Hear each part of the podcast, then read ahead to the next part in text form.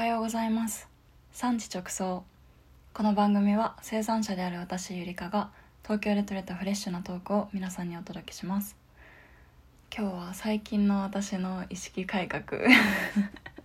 について話したいと思います。私は今まで継続することが本当に苦手だったんですけど去年の暮れに先輩と話してる時に英語の勉強のモチベーションが湧かないんですよねみたいな話をしたんですけどその人が「いや俺だったら1週間とかそんな一朝一夕で成果が出たらそれって本当に価値があるのかなって疑っちゃう」って言ってて1年とか長い時間をかけて築き上げたものが本当に会社とかで認められたりそういうスキルになっているんじゃないかなって言っててそれで私ホッとして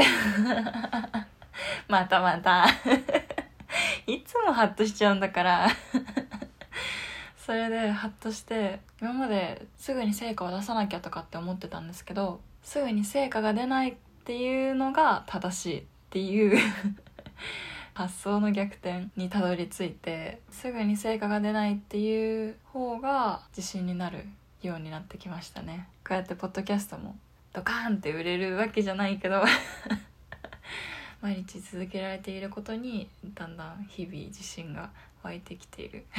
感じですね。今年はコツコツいろいろやっていきたいなと思います。すごい短くなっちゃった。ま